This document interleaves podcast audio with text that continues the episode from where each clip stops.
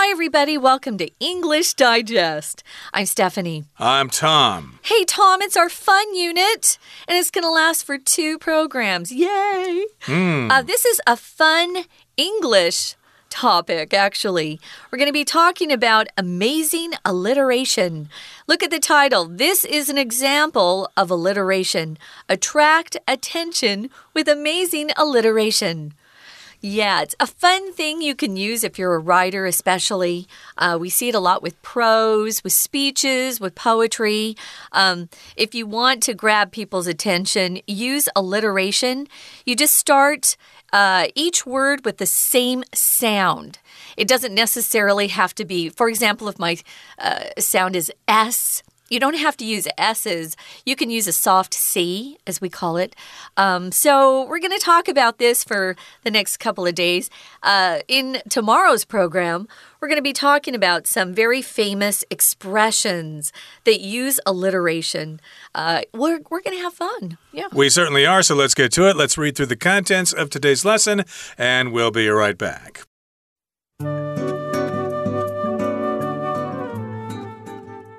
Readers, ready yourselves to recognize a series of certain repeated sounds at the start of words in a sentence. This literary device is alliteration, and you just read two different examples of it. The first sentence has four words starting with an R sound and five that start with an S sound. Alliteration is concerned only with identical sounds used at the beginning of words, not which letters make them. So the soft C sound in certain is considered an S sound. The rhythm and repetition of alliteration makes phrases memorable. It's often utilized because it affects the mood or tone of prose, poetry, and lyrics. For example, the S and SH sounds in She Sells Seashells by the Seashore tongue twister, which was based on a song highlight the soothing, smooth sound of the sea. You'll encounter alliteration in many works of literature and speeches. The three witches in William Shakespeare's play Macbeth proclaim, Fair is foul and foul is fair, hover through the fog and filthy air. The repeated F sound gives the line a fetid feeling as opposed to flowing, fresh air. Alliteration can also be used to call attention to a certain subject. In his famous I Have a Dream speech, Dr. Martin Luther King Jr. wanted his children to not be judged by the color of their skin, but by the content of their character.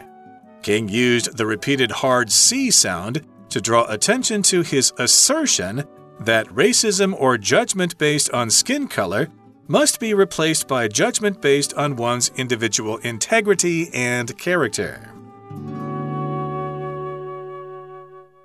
So, readers, ready yourselves to recognize a series of certain repeated sounds at the start of words in a sentence. This sentence has some fun alliteration. Readers, ready yourselves. Readers, ready, of course, both have the R sound at the beginning. Ready can actually be used as a verb, as you see here. Ready yourself. Um, usually we we say, "Oh, are you ready?" But if you ready yourself, um, it just means get yourself set to do something or hear something. Ready yourself to hear some amazing alliteration. So we're going to recognize a series of certain repeated sounds, and that's what alliteration's about. So this is called a literary device. Um, this isn't an actual device that you hold in your hand, uh, like your cell phone or a battery charger, something like this. This is more figurative. It's a literary literary method uh, that you can use in your writing. Literary just means um, something that's related to writing or the study of literature or the study of creative writing, uh, especially the kind that is considered to be valuable that you keep around for a while. That's right. And so this is a literary device. It's called alliteration. And again, you have the same sound at the beginning of words to attract attention with amazing alliteration. So again, the title there has four words with the A sound. Attract attention with amazing alliteration. And of course, we've also got this first sentence here that uh, features alliteration as well. As it says here, you just read two different examples of it. The first sentence has four words starting with an R sound. Okay, so readers, ready yourselves to recognize a series of certain repeated sounds at the start of words in a sentence. Uh, so that's an example there. It has four words that start with an S sound. Excuse me, they start with an R sound. And then it also has five words that start with an S sound. So, readers, ready yourselves to recognize a series of certain repeated sounds at the start of words in a sentence. okay, so I kind of emphasize those to uh, make sure you understand that uh, you can stress those words to get alliteration. And again, we've got some words starting with R in that sentence and with S. And I I suppose that might be a useful tool when learning a language. Mm -hmm. And that also reminds me, of course, of tongue twisters. Yeah. A lot of tongue twisters involve the same sound at the beginning of the words, so they become hard to say. Uh, there's only one I know in Chinese, uh, I, I think I screwed that up, but uh, basically, I think you all know what that is. That's hard to say for a non native speaker, but you get the idea. Yeah, that's that's a tough one. Actually, um, you'll you'll look at nursery rhymes and find that a lot of them are examples of alliteration. Why? Because when little kids are learning how to speak, it's really good for them to have these tongue twisters, as we call them. Um, the one that I thought of when I was reading this was Peter Piper picked a peck of pickled peppers. A peck of pickled peppers. Peter Piper picked. If Peter Piper picked a peck of pickled peppers, where's the peck of pickled peppers Peter Piper picked? I made two mistakes. So, those mm. are really good to warm up your mouth if you're an actor you may have seen actors backstage using some of these alliterations, these nursery rhymes that were kind of tongue twisters, because it gets your your face and your tongue ready to do a good job. Now, alliteration is concerned only with identical sounds used at the beginning of words not which letters make them. Mm. So, yes, indeed, notice above there we have the word certain that is spelled with a C, but then we've got sound spelled with an S, but still they have the S sound. Yeah. So the soft C sound in certain is considered an S sound. Uh, this uh, sentence here also has quite a lot of alliteration in it. So the soft C sound in certain is considered an S sound. So you've got lots of S sounds there there. And it kind of helps you remember things more quickly that way. Yeah, I think this is a really clever beginning to this article. So we have to say it was remarkable that Rebecca wrote this. So kind of fun. Now, moving on. If you have something that's identical, it's exactly the same as something else. We use it a lot when we talk about uh, twins who were born the same time, the same day. Some of them are identical, some aren't. Uh, some can be fraternal, but if you're identical, you look very, very similar to either your sister or brother. So, yeah, these have identical sounds at the beginning of the words, but you don't necessarily have the same letters, which Tom just explained. So, moving on to paragraph two. It says the rhythm and repetition of alliteration makes phrases memorable. It sure does. When you talk about repetition, you're just talking about repeating something. Uh, re repetition, of course, is the noun form of the verb to repeat. And if you repeat something, you say it again and again and again. So there's also a rhythm to the sounds, which makes it very fun too. Uh, you notice that when Tom was doing the Chinese uh, saying and I did the Peter Piper pecked, picked Peter Piper picked a peck peckapoo. There's this rhythm to it, uh, which makes it really fun for kids. And because it's a challenge, I've always found little kids really love to learn these uh, alliterate alliteration nursery rhymes. Yeah. Yeah, we used to teach jazz chants all the time mm. in English classes to get people to uh, establish a rhythm with things. It's fun, and of course, singing songs is a good way to learn a language as well. So again, the rhythm and repetition repetition, repetition of alliteration makes phrases memorable, which mm -hmm. means you're going to remember it for a long time. True. Hey, my vacation to Bali was memorable. Now, it's often utilized, it's often used because it affects the mood or tone of prose, poetry, and lyrics. Prose is basic writing, like stories. Uh, poetry, of course, has rhythm and rhyme, and lyrics, of course, are the words to songs. Yeah, prose doesn't have that rhyming uh, technique to it. It's just like. Uh, pretty straightforward. As Tom said, a story is a good example of prose.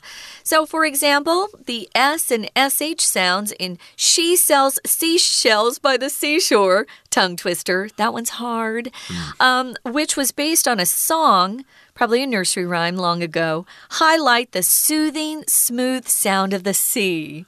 Ooh, there's alliteration the there. Yeah, yeah, yeah. very Rebecca, clever. Rebecca's really done a great job with this. She's our writer on this. So, yeah, tongue twister is just those uh, nursery rhymes, those sayings we've been uh, giving examples of that are really kind of tough to say, especially fast. You anyone can do them very slowly, but try it faster and faster and faster, and it's tough. If you highlight something, you draw attention to it.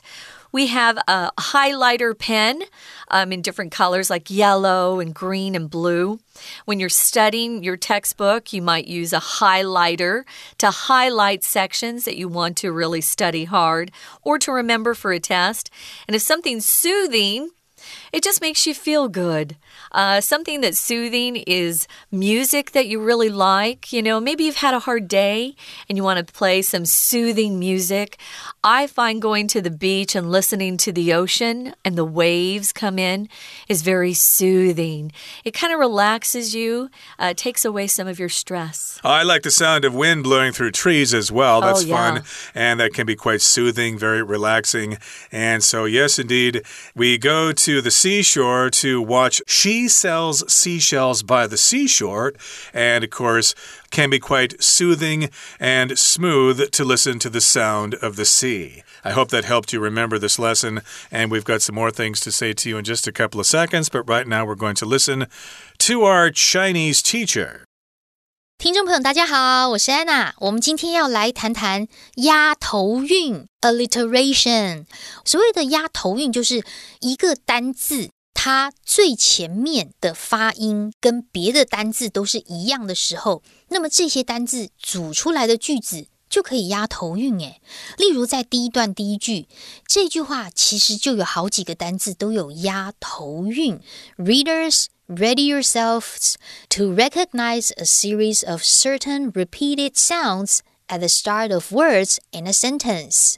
哎，你没有注意到有押头韵，因为我们都会着重在文字的理解。好，但是押头韵特别注意哦，我们只管发音，不管字母。所以我们先看一下第一段第四句的地方。这里有特别讲，他说 alliteration is concerned only with identical sounds。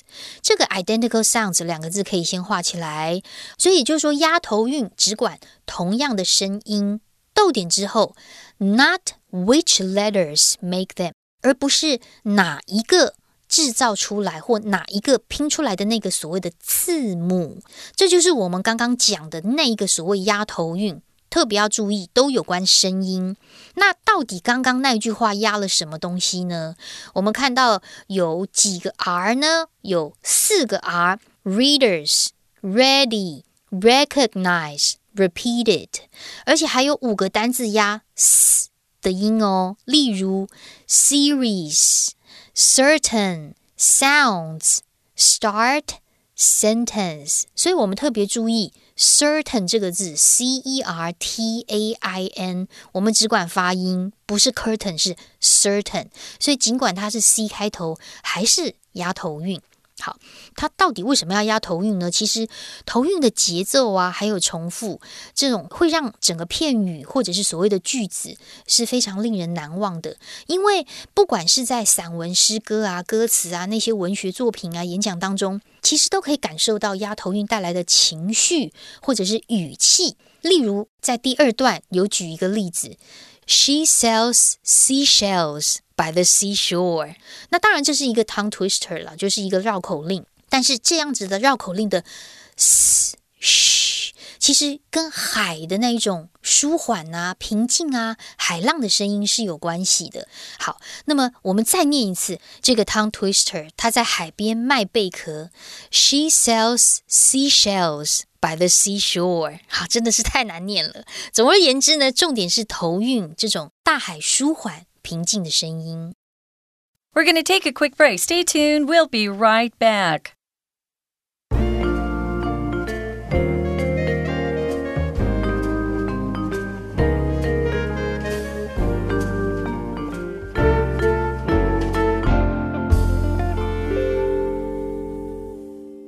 Welcome back, guys. It's our fun unit, and we're talking about some amazing alliteration.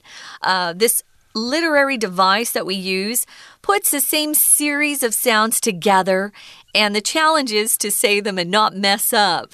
Uh, sometimes you can do it quite slowly and get through it okay. But as you speed up, if, as your tempo increases, it gets more difficult.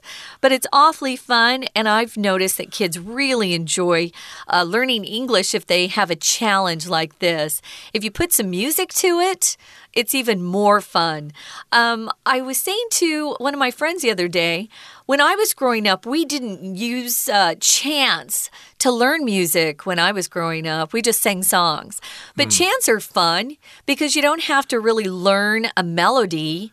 You just have to say the sounds to the rhythm. I think it's a terrific way to learn English. It is indeed, and you will encounter alliteration in many works of literature and speeches. We're going to give you a couple of examples now. Uh, let's uh, talk about Shakespeare. Uh, if you've ever read Macbeth or seen the play, you'll know that it has three witches that come out at the beginning. The three witches in William Shakespeare's play Macbeth proclaim, Fair is foul and foul is fair, hover through the fog and filthy air. So basically, this means that all that is fair, that is good, is actually foul, and all foul, bad things are actually good. That's what witches think. And those things hover or float through the fog and filthy air. My goodness, we've got a lot of F sounds yeah, there. Fa, yeah. fa, fa, fa, fa, fa, fa. Yeah, kind of fun. I love those witches. They're really bad. They're very evil. Um, and it's usually quite dramatic. Fair is foul, and foul is fair. Hover through the fog and filthy air. Um, this is a fun one to practice your F sounds. I know that uh, some of our uh, Nambu uh, Taiwanese friends have difficulty with the f sound. Mm. Um, I know a couple of older gentlemen at church who who uh, say hu qian, uh, which All is right. always kind of fun for me. Um, if something's hovering, it's it's not moving and it's in the air. Uh, one particular little bird that hovers is the hummingbird, and it it flaps its wings so quickly that it looks like it's not moving and it's just kind of staying there in the air. I love those things. And if something's filthy, guys, it's very very dirty. If you want to emphasize how dirty something is, use filthy. Oh, my mom sometimes would come into our bedrooms growing up and she'd say, "Ah, oh, clean this up. Your room is filthy." So, filthy is a great word. The repeated F sound gives the line a fetid feeling as opposed to flowing fresh air. Fetid is a pretty uh, advanced vocabulary word. It just means really stinky, really awful smelling. And of course, nobody likes really bad smelling air. You want that flowing fresh air. And there's a bunch of F sounds, the fetid feeling as opposed to flowing fresh air.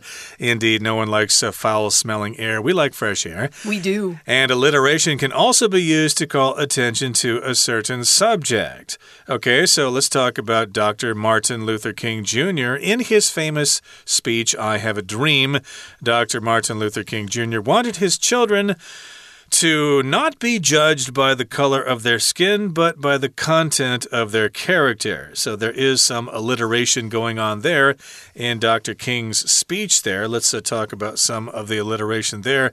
King used the repeated hard C sound, mm. which is k, to draw attention to his assertion that racism or judgment based on skin color must be replaced by judgment based on one's individual integrity and character. So that's the example there of Dr. Martin Luther King's speech there. Again, he's using the hard C sound. Uh, we talked about the soft C sound earlier with the word certain, but now we're talking about the hard C, the K sound. And of course, we've got color in there. And uh, yes, indeed, he used that in this sentence here not be judged by the color of their skin, but by the content of their character. You know what? Before we move on, I wanted to go back and uh, uh, look at this vocabulary word, opposed. This vocabulary word uh, is a way to compare and contrast two different things.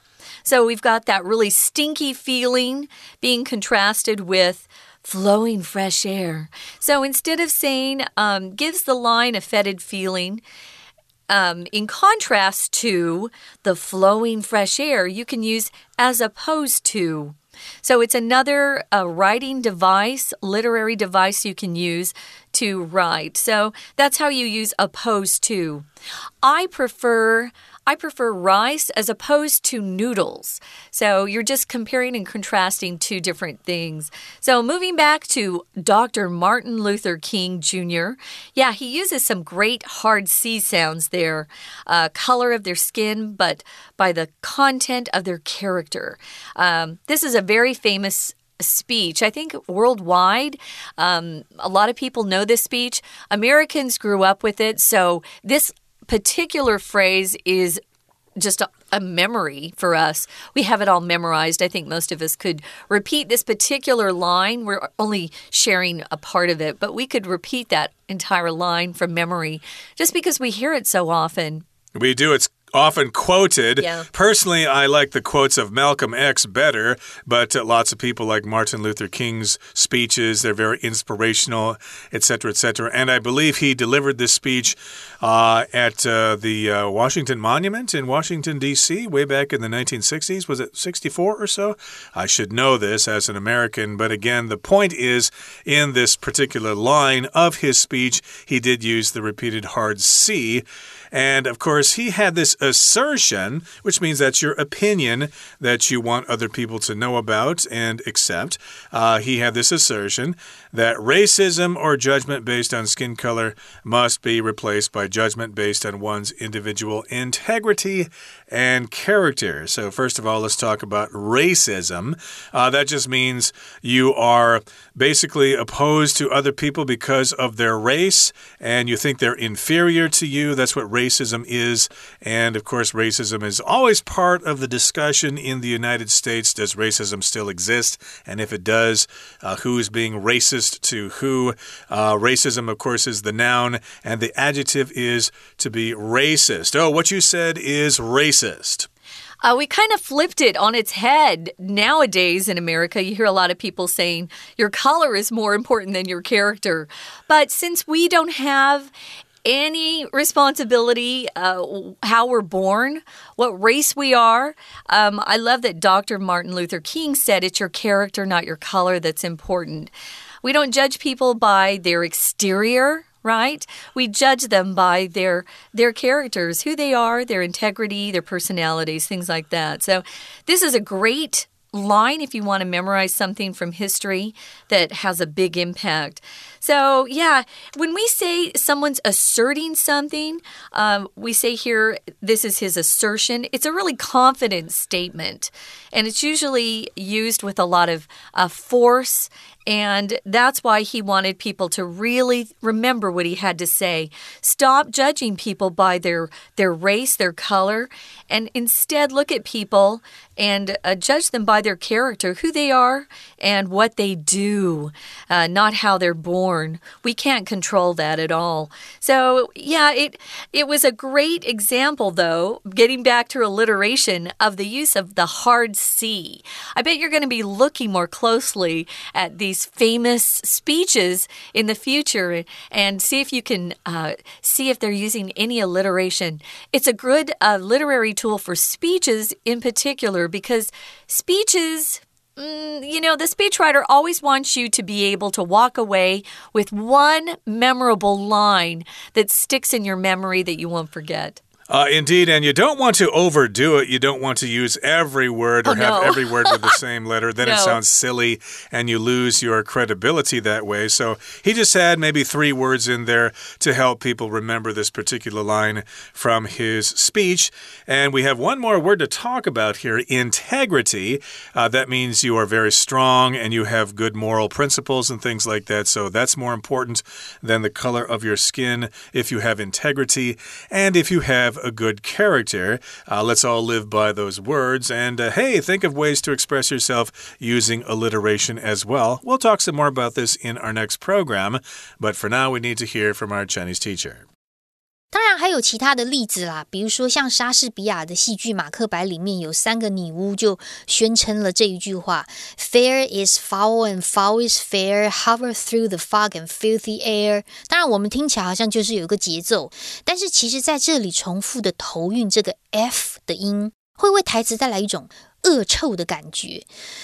哎，这个部分的话呢，像我们英文不是我们的 native，我们就不会觉得 f 有哪里有臭吗？这这样怪怪，对不对？没有啦，因为其实像 filthy 啊，还有 fog、foul，像这些字啊，其实就是所谓的这个丑啊、臭啊这样子的意思。所以其实压头韵当然会跟本身对于这个语言你的认识度、熟悉度是有关系，还有它的字义也会带来不一样的一种语言。好，那么接着呢，我们就来看压头韵有另外一个功能。其实压头韵可以引起对某一种主题的注意哦。例如，我们在这个马丁路德金恩博士。他在一个 "I have a dream" 这样子梦想当中，因为特别提到的是一个肤色嘛，所以他希望孩子不要因为肤色被批评，而是因为他的性格内涵而去被评断。